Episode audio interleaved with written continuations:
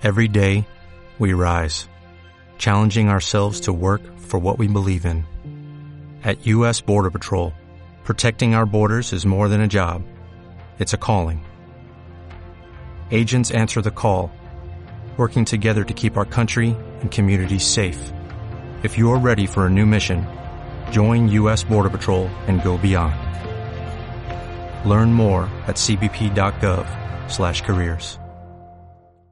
Bueno, pues parece mentira, pero sí, que han pasado cinco años desde que en aquel mítico E3 del 2015 Sony nos enseñó diferentes cosas que nos ilusionaron bastante. Eh, de Las Guardia, por ejemplo, el título que llevamos esperando desde Play 3. Yo sinceramente no lo esperaba, pero me crearon la necesidad de estar esperándolo. Eh, luego tuvimos Shenmue 3, eso sí que fue brutalísimo, o sea, eso ya sí que nadie se lo esperaba a estas alturas de la vida y mira, ocurrió, ya está, vamos, me lo he pasado todo esto, disfrutado al 100% y demás. Eh, ojalá el 4, ahora es momento de pedir eso. Pero luego había otra cosa que nos trajeron, vamos a decir, que eh, igual que ese Mu 3, pues la cosa estaba calentita los años anteriores, ¿no? Respecto al tema.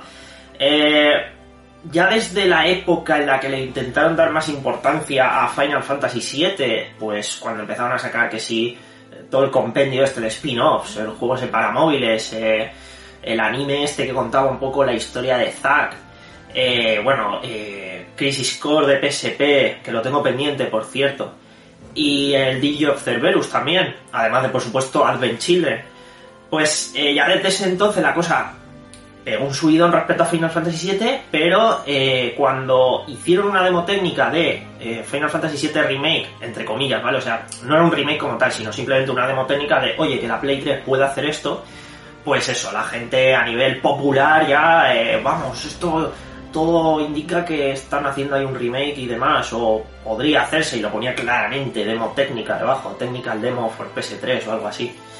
Eh, la cosa está en que ya, incluso antes que eso, vamos a decir ámbitos particulares, en mi caso, yo siempre lo recuerdo, tengo un amigo que él siempre, eh, su Final Fantasy favorito era el 7, eh, habiendo salido el 8, el 9 y el 10 ya incluso, y el 12 me parece que también, que no, que el 7 él era el mejor, y que ojalá un remake y que eso sería la hostia y tal.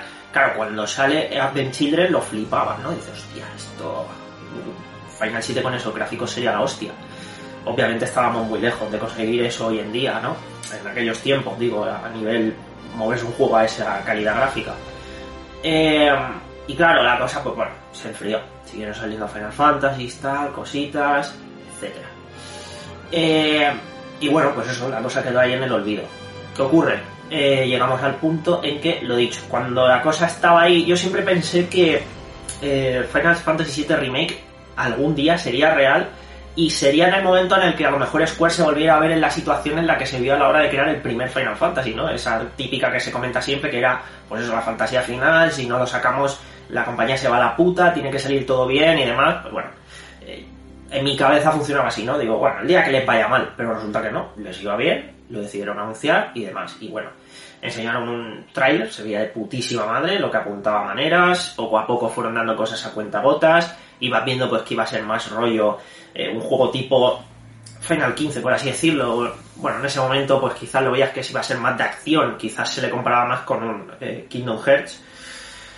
Y claro, el problema es que durante estos años pues, nos confirman cositas como que eh, se va a partir en diferentes trozos, la gente especulaba que iba a ser rollo por CD, pues una trilogía, a lo mejor la segunda parte cortaba un poquito antes, porque claro, el CD3, si no me acuerdo mal, era simplemente ir a Sephiroth y poco más a la lucha final, vamos. Y claro, pues eso, te esperabas a lo mejor una trilogía. Bueno, te dicen que lo van a partir, que la primera parte es Midgard, dices, hostia, si solo hacen eso de Midgard, pues quizás la cosa, bueno, ya lo sabéis, se queda corta, en fin, eh, puede sacar 40 partes, ¿no? La historia está en que, bueno, a día de hoy, por cierto, noticia que ha salido hoy mismo, hoy es fecha de grabación 28 de abril 2020. Eh, ha salido la noticia de que ni siquiera aún, con el juego llevando ya bastantes días en la calle, saben cuántas partes va a tener el tema, o sea, planificación de aquella manera y demás. Y que, bueno, que si son... Eh, que depende de lo que quieran expandir o, o compactar la historia, pues serán más o menos partes, ¿no? No se habla ni de trilogía ni de hostias. Entonces, en fin, es que pueden sacar las partes que quieran. Por cierto, eh, esto es un poco una breve introducción, pero aviso ya, eh, no voy a dar spoilers del Final Fantasy VII Remake hasta el final, ¿vale? Voy a hablar primero de gráficos, sonido, jugabilidad y luego historia. Tocaré historia sin meterme en spoilers y luego ya avisaré más que de, de sobra para meterme en spoilers y tocar un poquito, pues, cambios y cositas. Entonces, bueno, lo que estábamos hablando, que al final el tema está en que aún a día de hoy siguen sin saberlo. Recordemos que el juego tuvo una problemas en el desarrollo en cuanto a que hubo una especie como que de reinicio de, de bueno, de empezar a rehacer ciertas cosas y demás. Hubo el cambio de director, eh, se puso Nomura al frente, si no me equivoco. Bueno, el caso, que al final eh, se fueron enseñando trailers, historias, todo apuntaba de puta madre, algo increíble, los vídeos cada vez se veían mejor, lo que parecía gameplay real se veía cada vez mejor y finalmente, y nos metemos ya en el juego, pues bueno, eh, resulta que sí, o sea, nos llega el título, eh, vemos que incluso sale la demo, la gente lo flipa, eh, ese es el principio, el primer reactor y demás, y lo que te encuentras ahí, pues bueno, simplemente yo de la demo no quise jugar más de 10 minutos, porque la puse, vi el inicio, el Bombing Mission, vi cómo bajaba Cloud del tren, vi cómo caía, se levantaba, no llegué ni a cruzar las primeras barreras de la estación, o sea, simplemente vi ahí, dije, hostia, pegué cuatro espadazos, vi todos los detalles y dije, vale, ya está, no voy a seguir, porque esto, eh, o sea, ya, ya está, es que ya con eso tuve suficiente, no necesitaba más.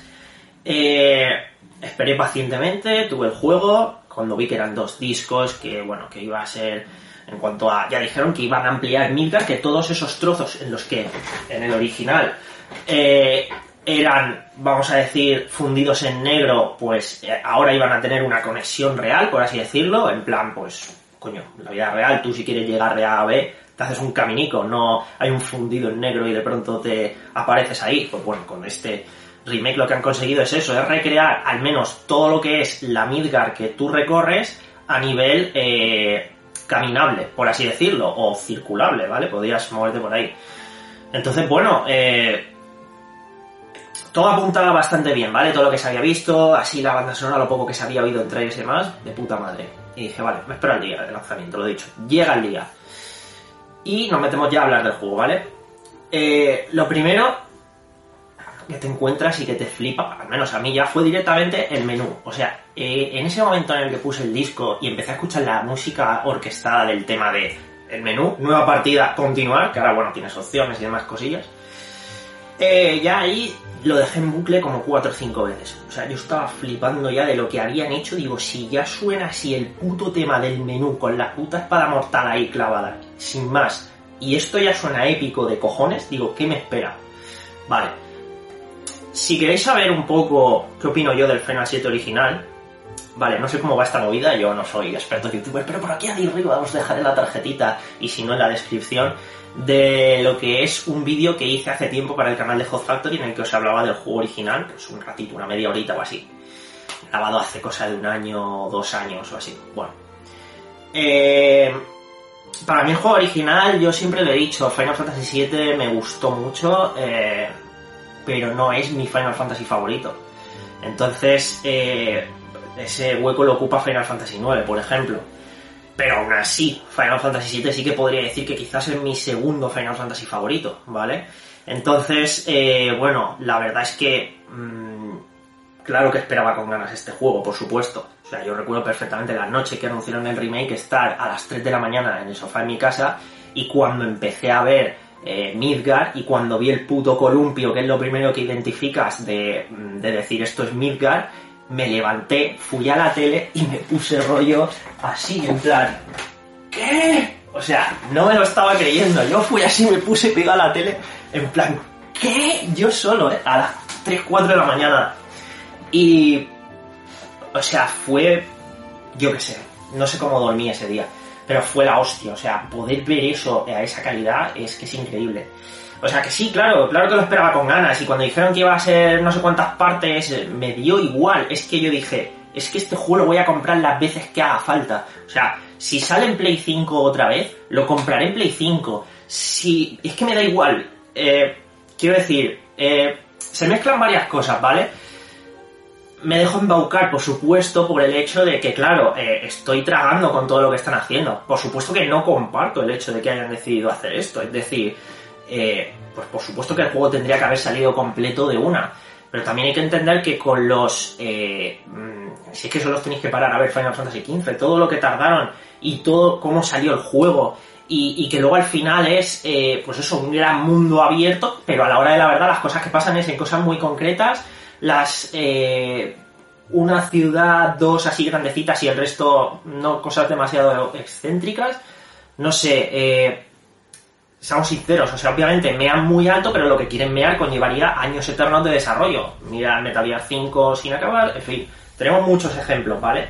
De que obviamente los juegos como se hacían antes respecto a cómo se hacen ahora, pues en el sentido de que tal, mostrar tales cosas que en su momento a lo mejor, pues eso, Midgar en el original eran 6-7 horas y en plan eh, ya te generaron una, atmósfera, por así decirlo, pues obviamente eso para los valores de producción de Play 1 era suficiente, pero claro, trasladar eso a día de hoy mm, es que es mortal el hecho de que no puede ser... Eh, no puedes tomarte el mismo grado de extensión, no puedes hacer escenas que sean cuatro bocadillos, pasamos a otra cosa, tienes que darle cierta que sea más orgánico. Entonces, claro, eh, por eso digo, es una cuestión de que obviamente entiendo las cosas, cómo funcionan hoy en día, por cómo obviamente eh, lo que cuesta sacar y tal.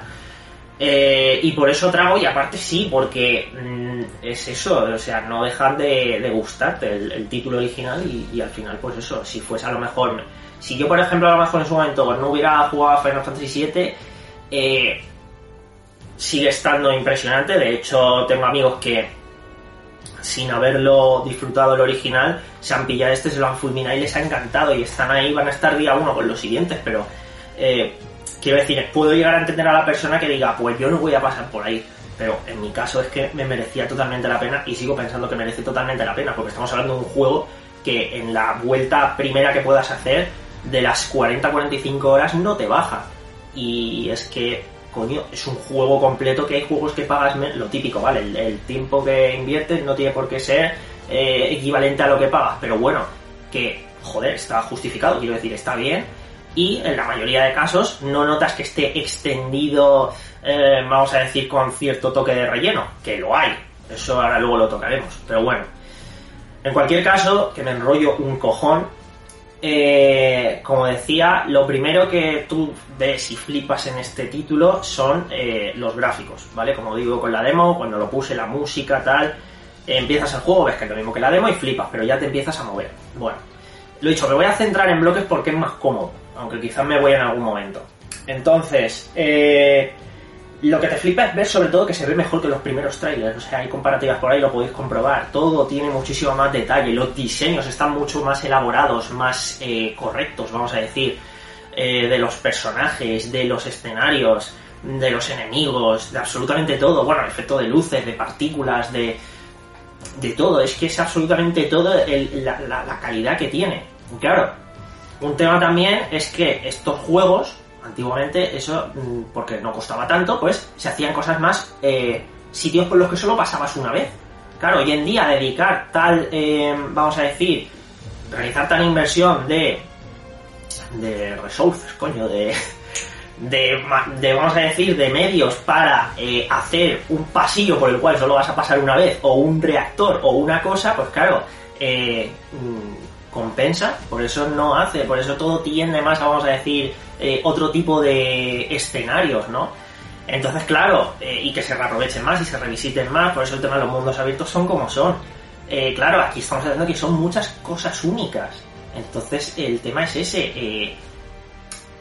hay muchísimo mimo por los detalles en cuestiones súper mm, concretas y súper de pasada, de cosas que solo vas a ver una vez. Entonces eso es la hostia, o sea, ver que le han dedicado a un juego actual un detalle tal a eh, una zona por la cual solo vas a pasar una vez, por mucho que luego el juego se, se pueda rejugar todas las veces que quieras y demás, pero es que es la hostia. Eh, estamos hablando hasta el punto de que, claro, y obviamente sí, te paras a pensar y dices, hostia, es que tiene ya 15 o 16 años, o 14 o 15, no, no recuerdo cuándo salió Advent Children, pero con Advent Children cuando salió, es que eso era la puta hostia en verso. O sea, ver eso era vamos, ¿llegarán algún día los videojuegos a verse así? Y hostia, es que este Final Fantasy VII Remake ha demostrado que sí. Porque es que es brutal, o sea, tú ves al Cloud que, que tenemos aquí, eh, a Barret incluso, a quien sea de los personajes, y es que la calidad de detalle, de animaciones, de expresiones faciales, de, de cualquier puto mínimo detalle, es que tú lo ves como eh, la expresividad que tienen, coño, están ahí, están hablando lo que sea y, y hacer un así, un simplemente un leve movimiento de, de ojo, es que ves cómo se le mueve absolutamente todo, o sea, lo, las facciones, absolutamente todo, está el grado de detalle que es que es brutal. Y esto está hecho solo, vamos a decir, para, en fin, los personajes no, pero se entiende, quiero decir que está súper detallado, o sea, se nota que, vale, dices, han sido 5 años, pero joder, eh, ves por qué, ¿vale? Eh, porque se ve la evolución. No es lo típico que te presentan un tráiler de la hostia y luego te llega el juego y dices, vale, así no se ve ni empecé al máximo. Bueno, pues aquí sí. Todo esto tiene peros. Ahora nos meteremos en ello. Eh, bueno, los peros, obviamente, vale. Llegamos a determinadas zonas, vas viendo y tal, y eh, le pasa un poco como eh, le puede pasar a mm, los Gears últimos, ¿vale? Por ejemplo, el Gears 5, tanto que se pone, sí, unas expresiones faciales de la hostia, unos escenarios que en conjunto dicen, hostia, qué guapo tal. Claro, pero los que son de eh, los capítulos más, que es todo más pasillero, vamos a decir. Porque cuando te metes en mundos abiertos, como que la cosa un poco, eh, ves que va cantando. Todo eso hay que sacrificar por otros lados ciertos temas, ¿no? Y el asunto está en que aquí ocurre eh, justamente eso. Es decir, siguen. me, me partí el culo cuando lo vi porque ves que, obviamente, lo que empezó Final 7 se usan los fondos pre-renderizados, ¿no? Que dices, hostia, qué bonito se ve esto. Claro, es un puto. eh, vamos a decir, eh, una imagen plana que le han añadido profundidad para que se pueda mover por el campo los personajes, excepto algunos sitios que sí que eran 3D, todo lo que tú quieras, vale, pero lo que son los fondos, que son otros Final Fantasy, como el 9 ya, eso sí que es el despilporre en cuanto al tema de eh, imágenes súper preciosas, pero que a la hora de la verdad no es polígonos, vamos. Eh, pues me pareció la polla ver que en el remake hay eh, fondos pre-renderizados también. Eh, sobre todo, claro, esto exactamente creo que te dabas cuenta, no, no sé cuándo me llegué yo a dar cuenta realmente, pero creo que fue cuando llegas a la barriada, vamos a decir, a los suburbios, como yo les llamaba igualmente, porque me suena que así se le llamaban en el original. Eh, que por cierto, brevemente, obviamente aquí no hay ningún fallo en, en cuanto a la traducción, en cuanto a... Sí que hay alguna cosa que respecto al final, por ejemplo, dicen que una frase muy concreta del final se tradujo en inglés lo que es el doblaje de una manera que cambia la interpretación de un tema y que claro, en los subtítulos de aquí pues te pone lo que dice el personaje eh, con voz, vamos a decir. Es fiel a lo que dice el personaje, pero la traducción eh, de lo- del japonés al inglés es otra. Entonces, claro, nos llega mal, pero bueno, que es una pequeña cosa a lo que voy es que no hay Aye Boys, no hay eh, su fiesta de espera arriba ni pollas. Claro, la gente decía un guiño no sé qué. Si no me equivoco, creo que en el Final 15 uno de los personajes decía Aye Boy. No me acuerdo, me la suda. Quiero decir, a mí eso sí me parece algo curioso del juego original y ya está, pero no es algo que sinceramente, o sea, parémonos a pensar de que es algo muy concreto de la localización española. Es decir, alguien que esté trabajando eh, traduciendo ese juego aquí en España diga, hostia, este juego tenía este detalle, vamos a meter aquí una coñita. Pues claro, eso no va a estar en otros países. Y aparte a mí, sinceramente, no es algo de lo que eh, mm, sea, no yo me sienta más orgulloso de ese juego, sino de lo que eh, más eh, con más cariño recuerde, porque de hecho el Final Fantasy original lo he rejugado en Switch eh, últimamente y el problema que le he visto es que la historia es absolutamente incomprensible. Si de por sí ya es compleja y tiene sus cosas, peor aún es cuando eh, está localizado como el putísimo culo, porque no tiene otra manera de describirlo. Entonces, claro, eh, aquí yo, sinceramente, yo no quería guiños ni hostia, yo quería un buen trabajo y es lo que se ha hecho, con lo cual, pues oye, en cuanto al tema de doblaje y traducción, ahora hablaremos del doblaje, pero en cuanto a lo, lo que es la traducción, localización, de puta madre. Ni cosas raras, ni, en fin, de 10. Eh, volviendo a los al tema de los detalles, pues sí, hay fondos pre-renderizados. Es decir, eh, cuando tú miras, eh, cuando tú estás en los suburbios y miras hacia arriba, pues obviamente ves la gran pizza metálica que llaman, ¿no? Lo que es, pues, las plataformas superiores donde vive la gente, pues, un poco más solvente, ¿no? Vamos a decir, trabajadores de Sinra y todo esto. Eh, y abajo, pues eso, los pobres, básicamente. Entonces, claro, Eh, obviamente, eh, tú ves que los suburbios están todos modelados y demás, es 3D total, te puedes mover por ahí y demás, pero en cuanto miras para arriba, pues obviamente si ves de una manera pero espectacular todas las plataformas, obviamente lo que te alcanza la vista, incluso ves de fondo lo que son eh, el, lo que es la plataforma central, claro, todo eso lo recorre un tren y tú ves lo que es el como la zona por donde van las vías, ¿no? Los túneles y eso, pero desde el exterior, que tiene un montón de luces y demás, y por supuesto el edificio Sinra en el, en el centro, bueno, eso ya en la parte de arriba, pero ves eso, ves toda lo que son las bases de las plataformas y de lo que sujeta Midgar, por así decirlo. Y claro, todo eso sí, se ve espectacular de cojones. Cuando miras hacia arriba lo ves y demás, pero se nota que obviamente eso no está hecho, no está modelado, es un fondo estático. Y cuando más se nota eso, no es cuando estás abajo y miras arriba, sino cuando estás arriba y miras abajo. Eh, ese es el problema. Se nota mucho. Se nota mucho porque tú miras hacia abajo y ves eh, los suburbios que la distribución no casa con lo que mm, tú has estado recorriendo.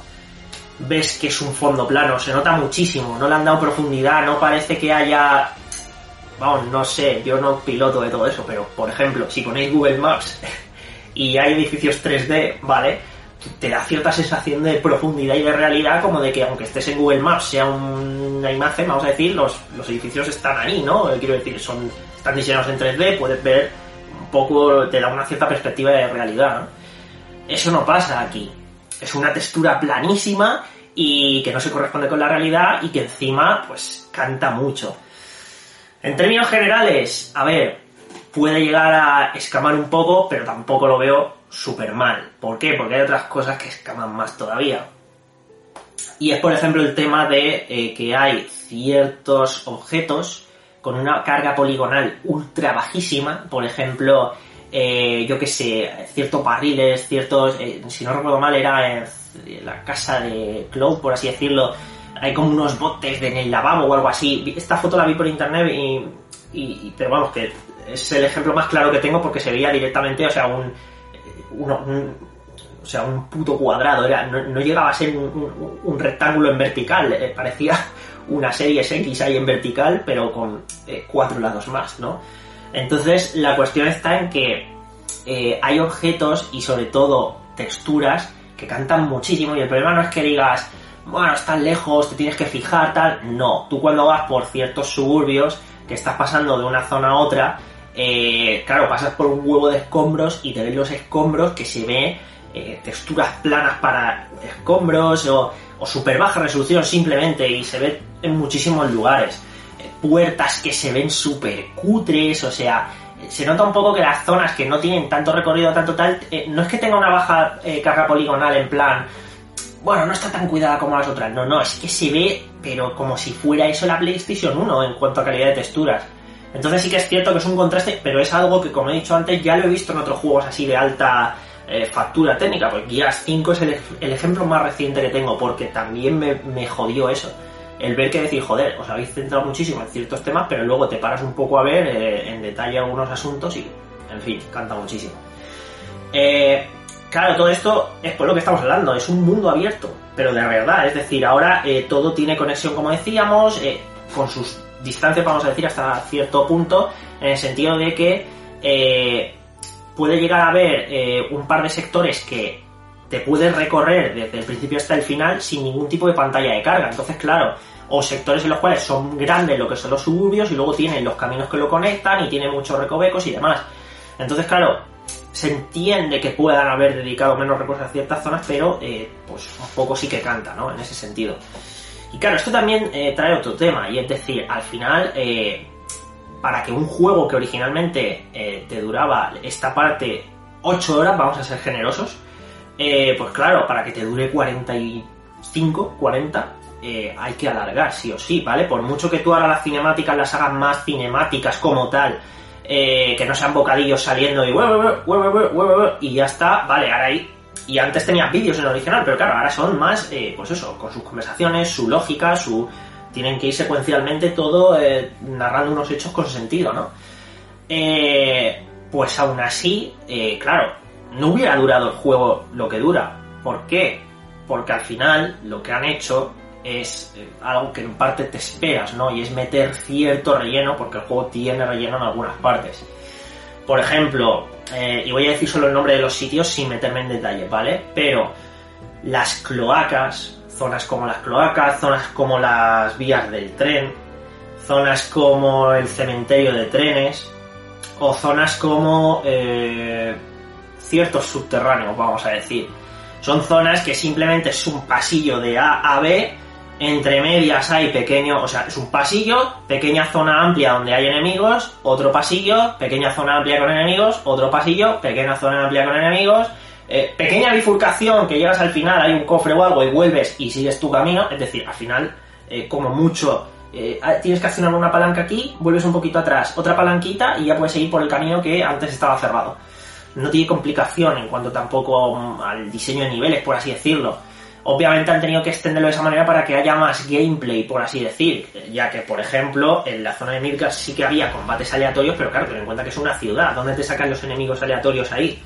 Eh, o dónde metes enemigos, pues claro, ahora la han metido en partes abandonadas, en suburbios, zonas donde no son núcleos urbanos y demás. Se entiende esa decisión de diseño, porque al final es lo que decíamos, así es como son los juegos hoy en día. Pero sí que es verdad que hay veces que se te puede hacer algo cargante que hayan metido tanto relleno en, en el juego. Es decir, lo juegas y no se te hace pesado, pero se nota que está ahí, ¿vale? Eso, eso es así. Es decir, si se hubieran metido el petardo en el culo, posiblemente el juego lo hubieran hecho eh, más compactado y podían haber hecho la parte 1 mucho más larga.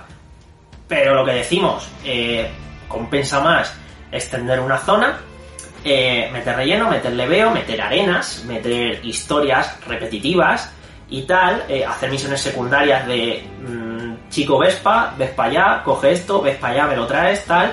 No son muchas, pero las hay. O el tema de eso, eh, arenas, enfréntate a este enemigo, te cuesta la lucha un cojón, ahora con este enemigo solo, ahora con este solo y en grupos, en no sé qué tal. Yo llego a tener luchas de 20-30 minutos, ¿vale? Cosas opcionales, pero la movida es esa.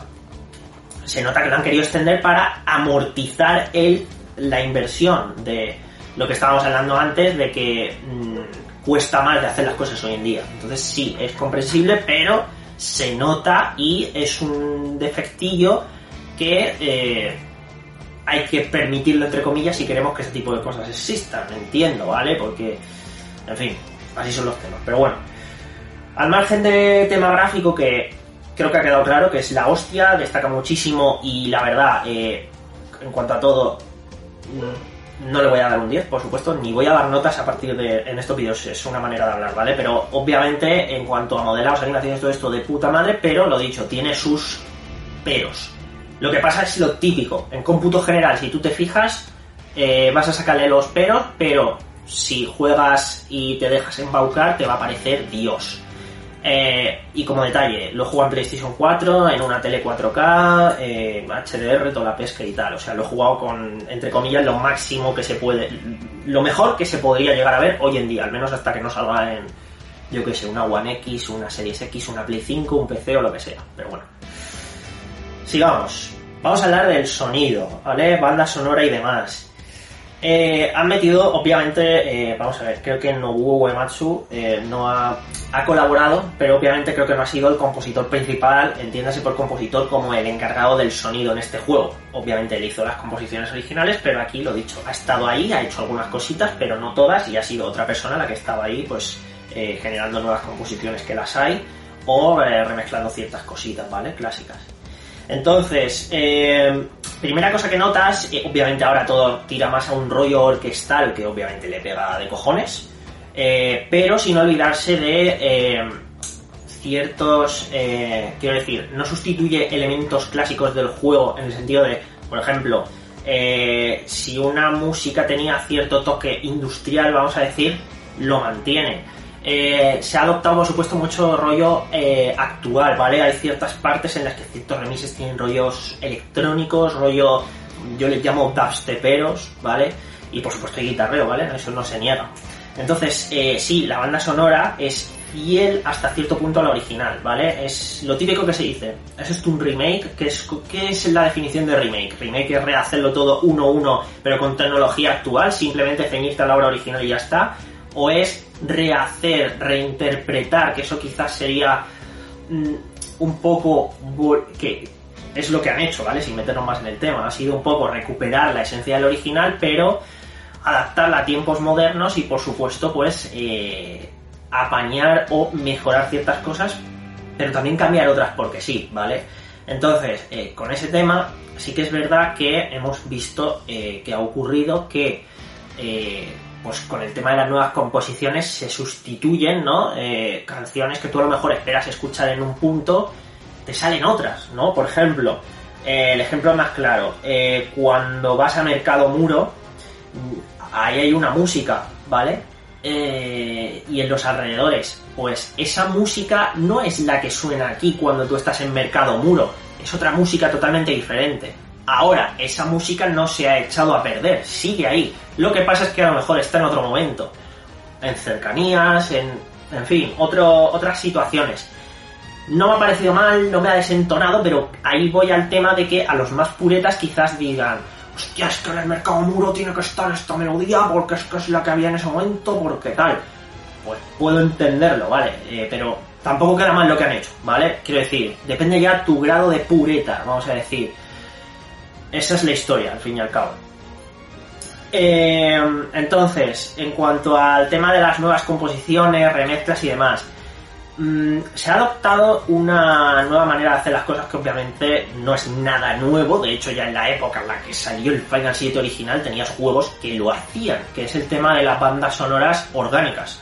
¿Vale? Todos recordamos en Ocarina of Time como la música, por ejemplo, eh, pues eh, tú estabas en el campo de Irule, te aparecía un enemigo y de pronto la música le metía un nuevo canal, lo cambiaba un poco, modulaba la, la composición hacia un tono más amenazante, pero sin que fuese un corte y de pronto la nueva música eh, y luego si acababas con la amenaza volvías al anterior. O sea, era todo súper orgánico. Entonces, claro, eh, han hecho eso aquí, ¿vale?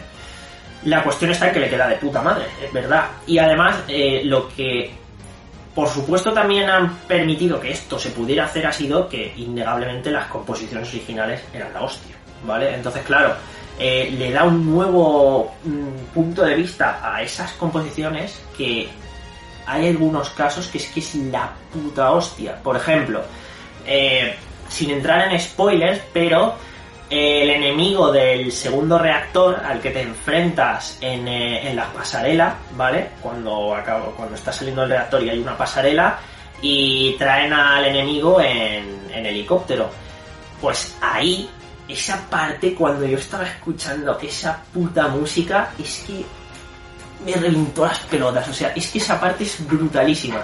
O sea, ese tema, la manera en la que lo han remezclado y el cómo, conforme vas avanzando la pelea, hay diferentes fases. Porque claro, es lo que estamos hablando. Antes una pelea a lo mejor de 5 minutos, ahora te dura 20. ¿Por qué? Porque el enemigo, ahora entraremos en tema de jugabilidad y demás, el enemigo no es tan fácil de reventar ahora, tiene mucho más. En realidad ahora son mucho más complejos eh, y tienen mucho más, eh, vamos a decir, eh, no se rige todo a simplemente es débil contra esto y lo otro. Claro, ahora al poder moverte ya no es solo una lista de comandos, sino que entra en juego el escenario, entra en juego los tus compañeros, los otros enemigos, el cómo decidas atacar, el propio enemigo en sí. Son muchas cosas. Entonces, claro, con cada fase de ese enfrentamiento la música iba cambiando y cada vez era más épico y es que iba todo hacia arriba, hacia arriba, hacia arriba. O sea, eso es un tema que sí que es verdad que han sabido medir, o sea, eh, lo han hecho de cojones en cuanto a la manera de gestionar la épica, por así decirlo. A veces, hay un par de cosas que dices, hostia, esto me lo imaginaba teniendo en cuenta que una pelea, entre comillas, más eh, rasa, por así decirlo, le has dado una épica de la hostia, ¿por qué no a este momento, que yo me esperaba algo del copón, mm, me lo has descuidado un poquito más? Y voy a decirlo claramente, esta pelea de la, del segundo reactor contra la pelea de Rufus. La pelea de Rufus me, me esperaba más, no sé, es... Me esperaba más. De hecho, me esperaba que esa fuera la gran pelea con la que se acabara, o sea, en plan la gran pelea, luego ya el escape en la autopista y ya está. Yo me esperaba eso, y luego hablaremos del tema. Pero sinceramente me esperaba mucho más de esa pelea de Rufus. Yo sinceramente creía que ahí iba a ser el punto álgido, el enemigo final, el nuevo... En plan, tú creías que todo esto era tal, pero hostia, está Rufus aquí y Rufus va a ser eh, a partir de ahora el puto del juego, ¿no? Eh, pero claro, con todos los cambios que han hecho, pues eso ya mm, no casaba. Entonces, bueno, luego hablaremos. Pero es eso, hay partes en las que está muy bien metido y partes en las que no. Y la banda sonora forma una parte muy importante de todo esto para aumentar esa épica. Entonces, en fin. Eh, en términos generales es excelente. Es la hostia, me parece brutal las composiciones que han metido. Y vamos, es que. Yo qué sé, o sea. mm, ninguna queja en cuanto a la banda sonora. Incluso a los nuevos temas. Incluso a los temas. eh, vamos a decir que los han cambiado de ubicación, que los han remezclado, que les han dado un estilo diferente al que tenían originalmente. Es que están guapos, es que molan un montón, joder. Para más información, lo dicho, os tendréis que escuchar la banda sonora, pero, y claro, compararlo con el original, pero el que lo haya jugado sabrá un poco a lo que me refiero. Eh, efectos de sonido tampoco tengo mucho que decir, obviamente todo suena como tiene que sonar, está de puta madre y demás, y en cuanto al tema del doblaje, mm, en japonés es que ni me lo he planteado. Este juego eh, en fin, Square en sus Final Fantasy nunca les ha puesto malas voces, ya desde la época del Final 10. Eh, quiero decir, mm, ya ahí se veía una buena... A ver, posiblemente la gente me diga, hostia, Kimari, hostia, Waka, hostia, no sé qué. Yo qué sé, tío, la ban- a mí el doblaje inglés de Square nunca me ha parecido malo. Te puedo poner otros ejemplos de Square. Eh, ni el Automata no me parece malo, me parece la hostia. No lo he probado ni en japonés. Eh, no sé, sinceramente, para mí, eh, tema de doblaje me parece sobresaliente en inglés. El cómo, eh, quiero decir, en los momentos en los que tienen que ponerse más emotivos, por así decirlo, se pone, o sea, vamos, es que las voces además, el cast está, no sé, lo veo perfectamente escogido todo. Es que todo. eh, sí que es cierto que hay un tema que me jodió bastante, que fue el de Reno. Claro, yo cuando veía a Reno, yo no me acordaba, porque yo Advent Children la vi en japonés en su momento, o sea, a mí esa película eh, me la trajo un vecino en un CD, un vídeo CD. Era japonés subtitulada en español, se veía como el puto culo, pero ya servía para eh, flipar con ella. Entonces, claro, yo la vi y bueno, pues no conocía ninguna voz, obviamente, pero resulta que ahí a Reno le doblaba en la versión inglesa a eh, Quinton Flynn, que es el que le pone la voz a Axel en los Kingdom Hearts, que es también eh, Raiden en Metal Gear Solid. Entonces, claro, eh, yo no sabía que era él el que le ponía la voz a Reno, pero como me recordaba a Axel, digo, buah, este me lo esperaba que cuando hablase fuese a tener la voz de Quinton Flynn. Y claro, lo veo que habla y veo que no, que no es su voz, que es otra, y digo, bueno, pues tampoco pasa nada, digo, era una paja mental mía. Pero claro, luego me entero que realmente no, era Quinton Flynn que en la versión en inglés sí que le doblaba a él y que por algo a última hora no fue él el que le puso la voz en este remake. Entonces dije, hostia, pues no estaba yo tan loco. Me hubiese gustado que hubiera sido él, porque, no sé, le pega la personalidad que tiene con el, el físico, también porque lo asociamos a Axel posiblemente. Pero bueno, un detalle menor, pero vamos, lo que estábamos hablando también de que, yo qué sé, eh, la voz de Aeris, la voz de Marlene, por ejemplo, Barret, Barret es la hostia también, eh, bueno, Wedge, eh, que, claro, yo lo estaba viendo, físicamente ya tiene, es característico, ¿no? Pero eh, la voz, dices, hostia, yo he oído esta puta voz en algún lado. Yo conozco a este tío, no sé qué, pero le conozco. Y cuando vi que era eh, el actor de doblaje el que es el que en Breaking Bad es eh, joder, eh, Badger, que es uno de los amigos de Jesse Pinkman, claro, yo la eh, Breaking Bad sí que la vi en versión original también. Y dije, hostia, es él, pero es que luego sale la foto uno al lado del otro y dices, hostia, es que se parecen y todo. O sea, le pega de puta madre. Las voces están escogidas de cojones, todos. eh, no sé, me encantan todos. Le pegan muy bien a todo, todo- todos los que han escogido, sinceramente. Metiéndonos en jugabilidad, aquí llega uno de los cambios grandes que la peña, eh, vamos a decir que podría llegar a estar algo escamada, ¿no? Es decir, obviamente estaban los puretas máximos que, eh, bueno, ya los que... No, para mí un RPG tiene que ser por turnos. Si un RPG no es por turnos ya no existe, no es un RPG, no lo quiero. Claro, cuando te anuncian esto, no, yo tiene que estar, quiero que sea por turnos. Claro, sacan los vídeos, te empiezan ahí a dar hostias tal y dicen, buah, yo esto se la han cargado tal. Vamos a ver, eh, está claro que la cosa se orienta más a la acción porque es también un poco la tendencia. Eh, mm, eh, los turnos quieras que no es un tipo de juego más pausado que funciona hoy en día y hay mil RPGs que funcionan de esa manera y son míticos y eso no lo va a cambiar nada y en fin, no te tiene que gustar, pero sí que es cierto que para llegar a un gran público y hoy en día ya los Final Fantasy no es cosa de cuatro frikis, tienes que hacer las cosas de cierta manera y por eso obviamente se ha tendido hacia esto. Ya no por el 7, si es que lo hemos visto desde el 12 creo que fue, porque el 11 no sé cómo iba, sinceramente, ese juego nunca jamás lo he visto, no sé, mm, me es indiferente por el hecho de ser un MMO.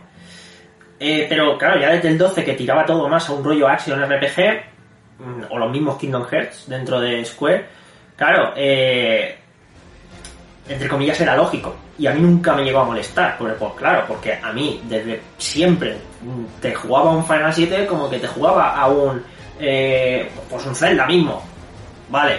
O tirando más atrás, eh, tenías un eh, Super Nintendo RPG que eran por turnos y demás, y luego tenías un Secret of Mana, cosas así, ¿no? Pues coño, nunca he tenido ese problema. Y más adelante incluso, pues te jugaba un Final 10 como que me ponía un Tales of Symphonia, pues es que me daba igual, quiero decir, era un RPG, buenas historias, las bases eran entre comillas las mismas, pero simplemente cambiaba el combate y ya está. Es obvio, es decir, a mí nunca me ha molestado. Final Fantasy XV me parece que el tema del combate es muy divertido y entretenido. Eh, posiblemente sea lo más entretenido que tenga el juego. Entonces, en fin, nunca me molestó. Pero ahí ha estado siempre la polémica. Al final, claro, eh, el miedo que podría llegar a ver es que fueron machacabotones, ¿no? Eh, eso ha ocurrido en otros RPGs, tipo, tú te coges un Tales de los actuales y sí, tú le vas dando la X, pa, pa, pa, pa, pa, pa, pa, pa, y obviamente te lo revienta. Pero cuando llegues a ciertas partes del juego, cuando llegues a ciertos enemigos, cuando llegues a cosas secundarias, mazmorras, tal, te van a reventar el culo como no hayas ido progresando constantemente, mejorando habilidades, aprendiendo artes, haciendo cosas que te van a joder. Es que no has, eh, te has limitado a y ya está, eso así no funciona. Claro, eh, la profundidad en el sistema de combate estaba ahí, la cosa es que tú lo aproveches. Aquí, pues bueno, a ver, sí, claro, está aprovechada, pero también te dan la opción de ponerte en modo fácil y que todo eso efectivamente sea el XXXX, bueno, cuadrado, cuadrado, cuadrado, cuadrado, cuadrado, Entonces, claro, a ver, para el que quiera hacer eso le dan la opción que me parece cojonudo, pero para el que no y que quiera un reto, pues simplemente te pones en modo normal y está presente. Es decir, eh, aún así yo al principio decía, guau, es que mm, es que me los estoy cargando a todos con cuadrado, cuadrado, cuadrado. Digo, mm, ¿qué necesidad tengo de hacer magia? No me supone nada. Ahora, cuando pasas un poco la introducción, cuando ves que te presentan al personaje este nuevo, que es el chavalín que trabaja en Sinra y te echa una mano, eh, buscando debilidades, analizando enemigos, eh, te ves que te empiezas a encontrar los primeros enemigos que tienes que debilitarlos y demás, dices, vale, no voy a entrar en profundidad a explicar el sistema de combate, ¿vale? Solo voy a decir que sí, sí, efectivamente es bastante profundo. Em, en el sentido de que eh, me sorprendió bastante el hecho de tener eh, el mismo primer enfrentamiento contra el escorpión, que claro, yo en la demo no lo probé, pero ya el ver ese combate que duré como unos 20 minutos, no sé si hay el contador de contrarreloj. Sí, empieza después, vale. Pues sí, fácilmente fueron unos 20 minutos esa lucha y, gasté todas las colas de Fénix y gasté casi todas las pociones y dije, hostia, esto no va a ser un machacabotones, eh, incluso para los más tal. Claro, a partir de ahí empieza ya un poco a ver la profundidad. Entonces, eh, me ha gustado mucho la manera en que lo han hecho por eso, porque no se queda simplemente en un eh, ni es un machacabotones 100%, ni es un eh, tienes que hacer aquí la estrategia de la hostia. Pero sí que es verdad que no te puedes dormir, no puedes jugar en plan en el modo automático de me voy a tirar al sofá y darle. No, tienes que estar pendiente y eso es lo que me gustó. Porque lo dicho, eh, al final logras encontrar un equilibrio, es complicado que te maten, pero a mí me han matado a lo largo de todo el juego, no pocas veces. Y al final, por cosas en las cuales eh, tú mejoras en la gestión del combate, de la manera de enfrentarte al enemigo, de buscar ciertas estrategias, que es lo que al final es un puto RPG. Eh, es, joder, eh, o al menos yo como los concibo, ¿no? Es decir, eh, tener un enemigo o, al final enfrentarte a ellos y que la cosa sea de que le encuentres el punto sin ser súper cargante, o sea, hacer una una manera de que todo esté hecho en la cual no te suponga un me he cansado de esto, porque el juego sea injusto contigo. El juego aquí no lo es. Y lo he dicho, está muy bien equilibrado en el tema de combates y demás. Y la verdad, tanto el nuevo, eh, bueno, nuevo nuevo tampoco es, porque el 15 ya era una especie de esto que hemos visto en el 7 remake, pero peor, sinceramente. Yo creo que la perfección de ese sistema ha sido aquí en el remake. Y bueno, sobre todo el tema de ir cambiando de compañeros y de que cuando tú quieres hacer alguna habilidad que esté fuera de, o bien tus accesos directos pulsando L1 y los botones que asignes a las habilidades, o, eh, en fin, eh, los ataques normales, pues eso, que cuando le des a la X o vayas a elegir una habilidad o demás, el juego se ponga en tiempo bala, ocurra todo mucho más lento y te dé tiempo a pensar sin parar el combate del todo eh, y sobre todo eso, el, tener que cambiar de personajes en plan, vale, una pelea, tengo enemigos que no puedo alcanzar, me están disparando. Eh, y luego también, claro, te obliga a cambiar a Barret, por ejemplo, o a otro que tenga una magia, que tal. Eh, y luego el tema también de que han hecho que todos los personajes valgan la pena. Es decir, yo me pensaba que esto iba a ser un Cloud todo el rato, pero no, joder, me he encontrado con que Tifa es la puta hostia cuerpo a cuerpo. O sea, prácticamente es que Tifa mete mejores hostias que Cloud y, prefería llevar a Tifa mucho antes que a Cloud.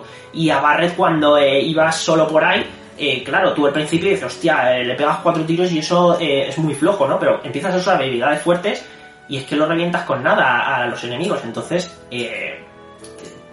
me ha sorprendido mucho el tema de que todo tu equipo vale la pena. No es lo típico que en el original yo solo quería a Tifa y Barret como compañeros, si acaso a Eris y ya está sino que aquí, eh, si la cosa sigue así en las siguientes entregas, eh, va a merecer la pena usarlos a todos. Todos van a tener, si sigue así, lo dicho, eh, su equilibrio y eso me gusta, joder, porque demuestra eso, el, mimo, por así decirlo, que le han dado al juego, a querer hacer las cosas bien y que no sea simplemente un apelemos aquí a la nostalgia y vendamos porque sí, ¿no? Entonces no, no han ido a lo fácil, que es lo que me ha gustado. Eh, sin enrollarme mucho más, el tema de las armas, el tema de cómo aprendes habilidades usándolas y que las armas se mantenga esa habilidad específica de cada arma, eh, incluso cambiando entre ellas, me ha gustado porque al final te amplía el rango de ataques que puedes realizar eh, sin condicionarte a tener que llevar un arma u otra sacrificando stats. el tema, por ejemplo, de que cada arma se mejore y que con cada con cada subida de nivel te vayan dando puntos de habilidad para gastar en las armas, que en cada uno es diferente, que lo puedas ir organizando como tú quieras, eh, bien enfocándolo a mayor uso de materias, o coger más vida, o ganar más potencia de ataque, o de defensa, o de ataque mágico, o de si cumple ciertas condiciones, eh, esto te va a afectar más o menos, pues me ha parecido la hostia también, o sea, la verdad es que tiene eh, una profundidad extra que ya le daba de por sí el tema de las materias, que por supuesto sigue aquí, que joder, le ha salvando la distancia podría decirse, no llega a ser como un tablero de esferas del 10, donde cada uno tiraba lo que quisiera, pero eh, dentro de las limitaciones del propio juego, pues sinceramente te, te permite un poco orientar el personaje hacia el tipo de mm, estadísticas que más te gusten, ¿no? Entonces, la verdad que está bastante bien. Sí que me ha parecido un poco por culo la animación de cada vez que entras a cada arma, el tener que entrar a cada arma específicamente y que salga una animación así como con bolas súper chulas, tal, eh, rollo espacial o sea, está bonito, queda bien, pero es un poco... Pierdes una de tiempo en meterte ahí y en salir y en voy a subir la otra arma, meterte, salir, meterte, salir. A mí que soy un puto maniático y con cada subida de nivel, cada vez que me dan puntos, tengo que subirlo todo de todas. Pues al final se puede hacer un poco por culeo, pero bueno. Es una cosa que dices, podrían mejorar esa gestión de cara al siguiente juego. Pero tampoco me molesta mucho, ¿vale? Simplemente eso. Eh, Brevemente también tema de, bueno, materias siguen ahí, han metido nuevas por supuesto, y bueno, invocaciones incluso, invocaciones nuevas. Eh, la manera en que te las han dado un poco suena excusa, ¿no? El tema de, porque claro, la manera, la manera de conseguir ciertas invocaciones, algunas de las que se encuentran las materias tiradas por el escenario, no suelen ser fáciles de encontrar. En plan, a lo mejor tienes que hacer una cosa levemente secundaria, pero que si te desvías un poco del camino principal. Si no, si tú sigues el camino para adelante, igual te pierdes todas las invocaciones pues hombre, está bien, ¿no? Quiero decir que sea algo que las invocaciones tampoco eran primordiales en la primera parte del juego, entonces, en Midgar, entonces, bueno, en fin, veo bien que lo hayan metido así, pero quizás queda un poco antinatural, ¿no? Sobre todo la parte en las que te dan las materias de invocación el chavalín este que trabaja en Sinra. Es en plan, realidad virtual, te enfrentas a ellas y de verdad les, les revientas, te doy la materia de esa invocación enfrenta en realidad virtual, que tiene esto que ver para conseguir una invocación, me la generas tú, pin pin, o sea... eh, Es un tema que he visto que están porque tienen que estar, pero que sinceramente eh, se nota un poco artificial la manera en que están metidas. Pero bueno, aceptamos eh, su existencia, vamos a decir.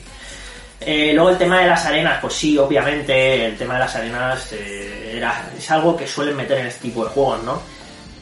No me ha molestado, al final es una manera de extender el juego, de subir de nivel y todo esto, sin más. Está bien, ya está, no.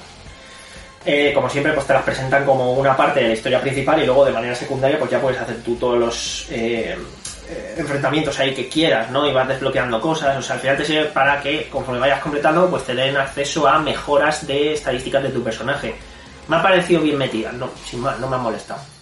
Y luego el tema de ciertos minijuegos, ciertas cositas que estaban en el original, y aquí ya nos metemos un poco en historia, pues el tema de... El tema de la moto se nota que lo han extendido bastante porque sabían que eso iba a funcionar.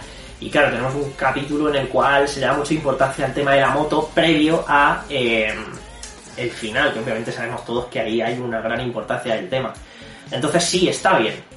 Pero sí que es verdad que, por ejemplo, ahí se nos presenta un personaje totalmente nuevo, que si no me equivoco es eh, Roche. Eh, yo qué sé, yo, yo, le llamo el Ronchas. Eh, el Ronchas, pues, a ver, aparte de que es una fumada bestial, toda su eh, espectacularidad, toda su aparición, es como que queda cojo, ¿no? Yo me esperaba una más apariciones por su parte en el juego, como que le dieran una continuidad al personaje, pero al final se queda ahí en una... No sé, muy japonés, ¿vale? Es muy japonés el- la manera en que te lo presentan, esa rivalidad como que tiene con Cloud, pero que... Porque es un soldado, no sé, eh, no está mal, pero me falta desarrollo para justificar su presencia, ¿vale? Eh, y en fin, el tema de los minijuegos, por ejemplo, la parte de... mm, Todos sabemos y se confirmó que iba a estar todo el tema de cuando te travistes para ir a ver a Don Corneo, ¿vale? Eh, está muy bien metido. O sea, eh, sí que es verdad que volvemos a lo mismo. Aquí ya quizás se han pasado... A mí me ha gustado, pero sí que puedo entender que la gente diga que se ha pasado de frenada en cuanto a todo el tema del cabaret. Y hasta aquí puedo leer, ¿vale? Todo el tema del honeybee y demás.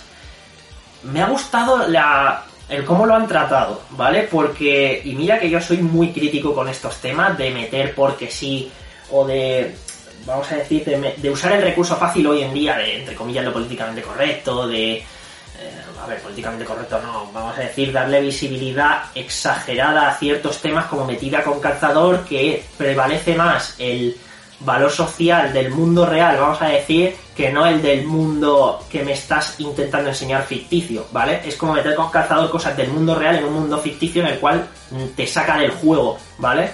Pues aquí te hacen eh, la manera en que te meten todo el tema del honeybee, sin decir más, el que lo haya visto sabrá a lo que me refiero, me ha parecido eh, excelente. O sea, es una cosa de darle al título original, que ya tenía eso hace más de 20 años, quiero decir, te lo hacían hace 20 años y sin que sonase de ningún tipo de, de manera despectiva. Y, y me gusta que le han dado continuidad eh, en la misma línea, es decir, sin ser algo que sobresalga o que se le haya dado un trato especial, simplemente lo han normalizado, que es lo que yo muchas veces digo, coño, esta- estas cosas, eh, la manera en que mejor entran y que más vas a hacer que la gente lo vea normal es normalizándolo, y la manera en que lo hacen aquí me parece la puta hostia, sinceramente. Entonces, eh, todo ese tema, eh, la hostia, todo el tema de, de, de ciertas cosas que se puedan llegar un poco a pasar de rosca, te lo muestran de tal manera que ya en el original era así, no se ve como un acto, vamos a decir, por eso, porque no quiero entrar tampoco en detalles, pero todo el tema del Don Corneo y demás, eh, se, le, se le da el trato que en consecuencia supone que el tipo se comporte así. Entonces, en fin, sí, es que me ha gustado, sin más. O sea, ha sido correctísimo, correctísimo me ha parecido. Y bueno, por no enrollarme mucho más en cuanto a tema de minijuegos y todas estas historias, le han metido más minijuegos, más cositas que tampoco voy a detallar. Simplemente creo que están bien metidos y me ha gustado el tema de, yo qué sé, lo de romper cajas pues tiene su excusa, es como un juego de niños con unos críos literalmente. No sé, ha estado bien y más adelante que seguramente tenemos el tema del snowboard, el tema de, bueno, eso ya puede ser la hostia, lo de... eh, ¿Cómo se llama esto? La ciudad esta donde Kite le conoces.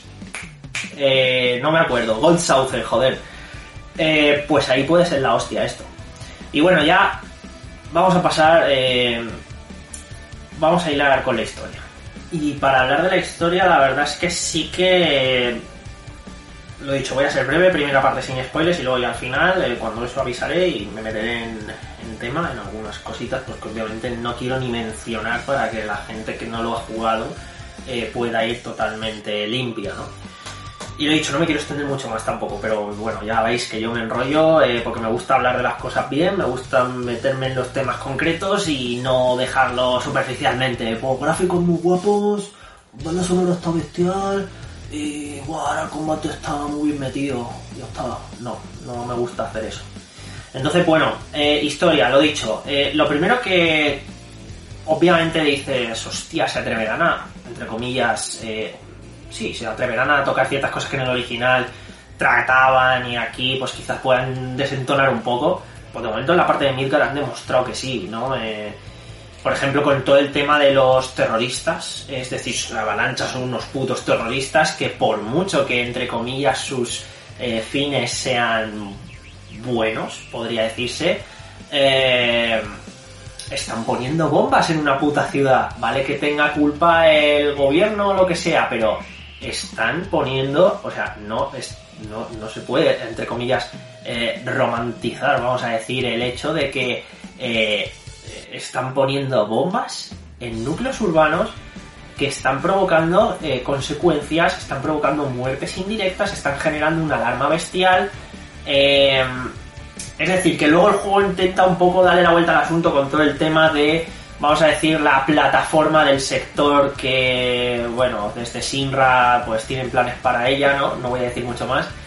Pero intentan un poco darle la vuelta y como, eh, en plan, vuestros actos tienen consecuencias, nosotros somos más malos porque sí, con eso que hacemos, ¿no? Pero eh, eso es un poco porque ya es meterle el factor videojuego, entre comillas, de fantasía en cuanto a que eh, somos malos porque sí, me da igual sacrificar eh, mm, una gran eh, cosa, ¿vale? Por no meterme en temas, a costa de joder a mis cuatro payasos que me están tocando las pelotas, ¿no?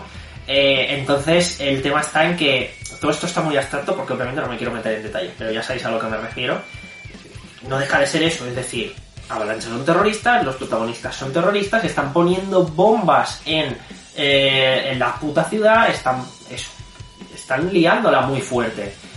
Eh, y están eso, eh, lo dicho, vale que será más justificable, más discutible o no, pero están haciendo cosas pues fuertes, vamos a decir.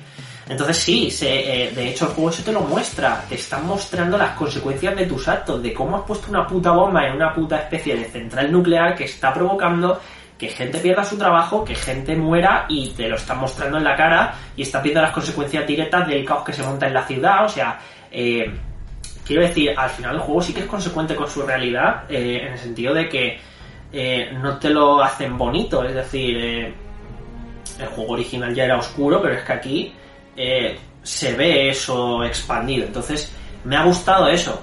Me ha gustado que se mojen con el tema de lo que estaba diciendo, de todo el. toda la zona de. mm, el mercado muro, sobre todo cómo funciona, el cómo se trata eh, el tema de la fiesta, por así decirlo, extrema, el tema de las orientaciones sexuales, el tema de eh, la vida de la noche, mm, todo el tema de cómo funciona Don Corneo y sus manos derechas, por así decirlo, eh, sus negocios, eh, la manera de, de gestionar todo eso, ¿vale? Porque son cosas nuevas, tampoco me quiero meter, pero sí que se han atrevido, incluso en algunas han ido más allá y hostia, me ha gustado mucho el cómo lo han hecho. En cierta parte también lo de Don Corneo eh, exagerándolo, pero ya en el original era así, pero te da un poco a entender sin llegar a ser algo ultra real, vamos a decir, no llega a ser como... Quiero decir, no le dan un toque súper peliculero dramático de la hostia, al fin y al cabo es un videojuego y son japoneses, entonces toda la parte de Don Corneo eh, pues se nota, ¿no? Y el original, lo dicho, era así. Eh, está bien llevado en definitiva, ¿vale? No me ha desentonado y es un poco la línea que seguía el juego. Sí que es cierto que, por ejemplo, eh, y leí que era por tema de esto de recomendación de edades, no tiene sentido igualmente. Se han cortado con la sangre, hay cierta parte del juego en la que, eh, como en el primer Metal se veía aquel aquella parte que tampoco voy a describir, pero eh, llegabas a un pasillo y estaba todo lleno de cadáveres mutilados y eh, vamos, chorros de sangre de la hostia y demás. Aquí no era tan exagerado, pero tenías eso. Y no han tenido huevos a hacerlo. Le han cambiado el color a cierta sangre, han quitado cosas.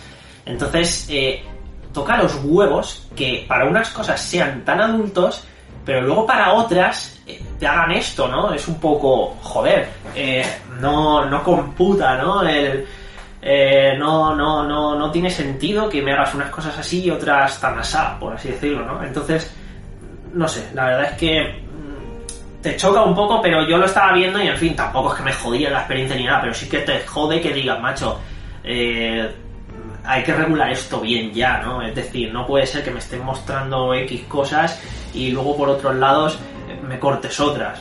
No, no tiene sentido, sin más. En fin, eh, vamos a rozar spoilers, ¿vale? Entonces, el que quiera ir totalmente tal, eh, virgen al juego y no lo haya jugado, que corte ya. Eh, comentadme por abajo qué os ha parecido el juego y demás, o, si os ha mejor, si no lo habéis jugado, claro. ¿qué, ¿Qué impresiones os da el tema? Si tenéis ganas de jugar, esperaréis a que esté acabado, si os llama la atención, si no, qué os ha parecido. Eh, los likes, los compartís si os gusta, eh, suscribiros al canal, todas esas tonterías que se dicen y nos vemos en el próximo si cortáis ya. Y a los que nos quedamos, pues bueno, libertad total de spoilers. Entonces ya vamos a meternos con el tema. Vale, eh, desde el primer momento prácticamente del juego se ven cosas que obviamente no salían en Midgar. estamos hablando de Sephiroth directamente, el tema de los ecos y todo eso. Eh, un poco cuando lo ves te puedes hacer una idea. Primero, lo de Sephiroth no es que lo metan porque... O sea, la declaración oficial ha sido un poco que lo han metido porque antes en el original la gente no lo conocía y claro, eh, lo metían en el momento en que tenían que meterlo tal, pero que ahora como lo conoce todo el mundo, eh, era tonto no meterlo o algo así, o como que... Quiero decir que sabiendo ya que está ahí, ¿por qué no meterlo? Yo sinceramente creo que Sephiroth sobraba en todo el puto juego, hasta obviamente la parte en la que aparecía, si no me equivoco, en el edificio Sinra, que sí que ahí hace unas cositas. Pero antes que eso, quiero decir, ¿qué necesidad tenías? Eh, está claro que todo esto forma parte todo del plan este de querer eh, cambiar un poco o de hacer un poco más espectacular esta primera parte en cuanto al hecho de, primero, meter a Sephiroth va a vender más y segundo, eh, querer darle como una nueva... Todo, todo hila con el final, ¿vale? Es decir, eh, todo el juego transcurre con total normalidad, excepto en ciertos puntos donde estos ecos, que molestan más de lo normal, ves como que te, te, lo vas oliendo en el sentido de que, quiero decir, eh, no hacía falta meterlos. Cuando te pasas el juego y ves lo que han hecho sigo pen... No, no tengo una opinión clara respecto a esto. Es que no, la tengo. Y mira que hace ya dos semanas o así que me acabé el juego. Pero... Me ha gustado, pero no me ha gustado. Quiero decir... Eh, vamos a hablar ya las cosas claras. Si estáis aquí os sabéis pasar el juego. No hace falta que lo explique todo. Pero...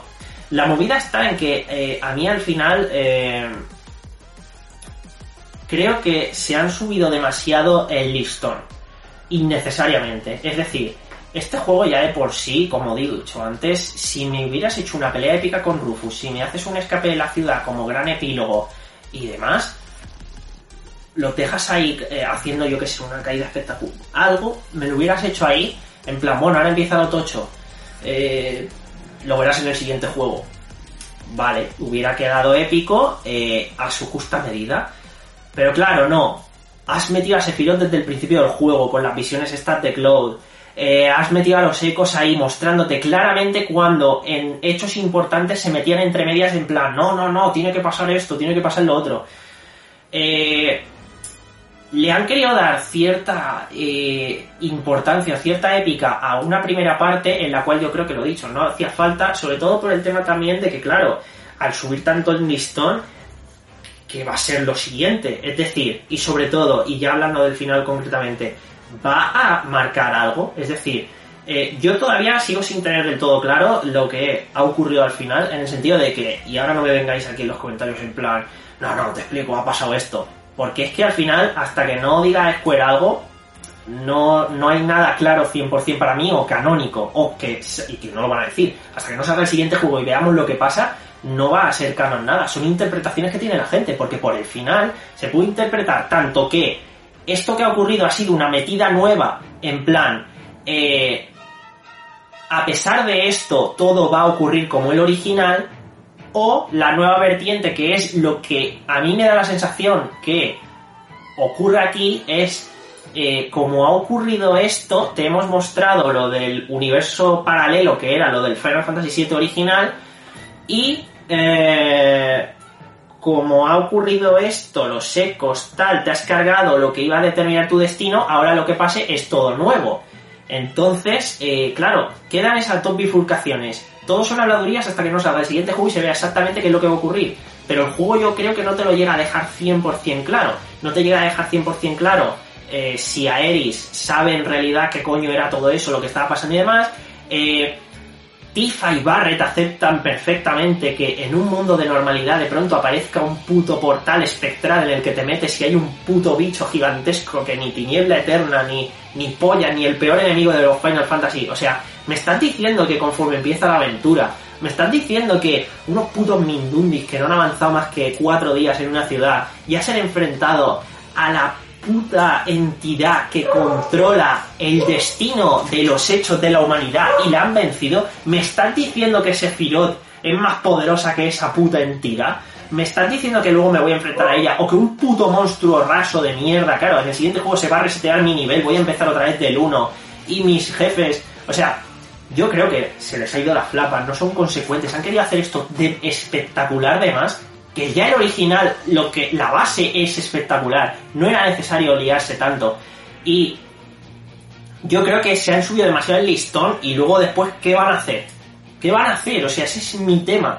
Es decir, todo el juego me parece de 10, pero cuando llega el final, o sea, todo ese tramo final es en plan, bueno, y no hablemos del laboratorio de ojo y todo esto, que me parece un coñazo. O sea, llega un punto en que ahí sí que me, se me hizo bola eh, todo el tema de pasarme el laboratorio eh, por el tema de alargarlo innecesariamente. Es decir, hasta te llega a cortar el rollo cuando aparece ese ahí y dices, hostia, va a pasar esto, va a pasar esto, y de pronto no. Eh, tírate dos horas dando vueltas por túneles, accionando palancas, cambiando de personajes, dices, tío, no. Hay ciertas partes en las que te compro que me lo extiendas, pero hay otras en las que no. Y da la sensación como que eso, la pelea final de, de Rufus no es tan épica como tal, no sé. Son ciertas cosas que la gente le ha achacado a Nomura. Claro, yo, ¿qué quieres que te diga? Mm, Nomura sí, Nomura no, me la suda, quiero decir, yo creo sinceramente que se les ha ido un poco la flapa con eso. Eh, está claro que van a cambiar cosas a los siguientes, es decir, por mucho que se diga. Eh, todo el tema de meter a Zack también, en plan, me lo estás metiendo como, obviamente se intuye que se mete un poco como eh, referencia, según dicen al final de Crisis Core, que claro, yo no lo, he, no lo he jugado, pero obviamente un poco sabes que algo así pasaba, ¿no? Eh, claro, te meten un poco ahí a Zack, no te dejan entrever si eso es la realidad del momento, en plan, que en esta línea temporal Zack está vivo o no, o es una visión del pasado, porque claro, sale con Cloud ahí como llevándolo y demás. Es decir, al final Zack estará vivo, no, eh, Aerith sabe lo que hay, no, eh, personajes que se supone que estarían muertos aquí están vivos. Me dejas entrever un poco, no se sabe qué pasa con Wedge. Se entiende que muere, pero no diré por qué, porque luego, por ejemplo, Jesse se entiende que muere, pero Vix sale en una cama, me parece que es Vix el que sale en la cama tirado, y se supone que muere, es decir, ¿qué pasa aquí? No, no, no lo entiendo, no... Son muchas cosas que como que ¿Qué pasa? ¿Te, te has currado tanto el modelado que lo quieres reaprovechar? ¿Has desarrollado esos personajes que los quieres reaprovechar? Eh, es que luego vienen cosas interesantes. Quiero decir, ¿me vas a volver a hacer a Vincent y a Yuffie opcionales? Se habla mucho de Butai. Yo creo que le van a dar un protagonismo especial a Butai. Cuando era algo absolutamente opcional en el original. Es que eh, son cosas que dices... Eh, ¿Cómo vas a hacer esto? ¿Cómo vas a plantearlo? O sea, tengo más dudas ahora de lo que pueda ser eh, el proceso completo de este remake que antes de que saliera y jugáramos a esto. Entonces, la verdad, eh, por no enrollarme más, porque por teorizar y por liarme más podría liarme más, pero sinceramente, eh, ¿qué creéis vosotros que va a ocurrir? ¿Qué os gustaría también? ¿Qué creéis que va a ocurrir, pero en realidad, qué os gustaría que pasara? Porque, por ejemplo, yo lo que creo que va a ocurrir, por mucho que lo que han dicho es que no va a cambiar gran cosa de lo que es la trama original, pues no sé si decirte que en verdad sí que me gustaría que eh, siguieran este nuevo camino por darle coherencia a lo que nos han explicado, porque si luego veo que todo es como es el original y que meterme la paja mental del pedazo de enemigo este gigante, que no me acuerdo su nombre, pero tiene eh, presagio, creo que es. O sea, no sé, lo veo como que me han querido meter un jefe final ultra definitivo en, la, en el epílogo, o sea, en el prólogo de, de una gran historia, y es en plan, no sé, sinceramente. Pero bueno, no me enrollo más, hasta aquí este análisis, podría decirse. Yo sabía que me iba a durar por lo menos una hora, pero no esperaba que fuera más. Así que bueno, sinceramente, si habéis llegado hasta aquí, gracias y enhorabuena. Y nada, espero que, a ver, con otros juegos posiblemente no me extienda tanto. Lo que pasa es que esto es Final Fantasy VII, joder, estaba claro. Así que nada, lo dicho, eh, nos vemos en el próximo vídeo. Eh, decidme cosas. ¿Necesitas ayuda? En O'Reilly Auto Parts te ayudamos. ¿Necesitas algún consejo? Te aconsejamos. Nuestros profesionales en autopartes están siempre disponibles para ayudarte a encontrar lo que necesites. Excelente servicio al cliente es solo una de las ventajas que ofrece O'Reilly Auto Parts. Los profesionales en autopartes. Oh, oh, oh, O'Reilly Auto Parts.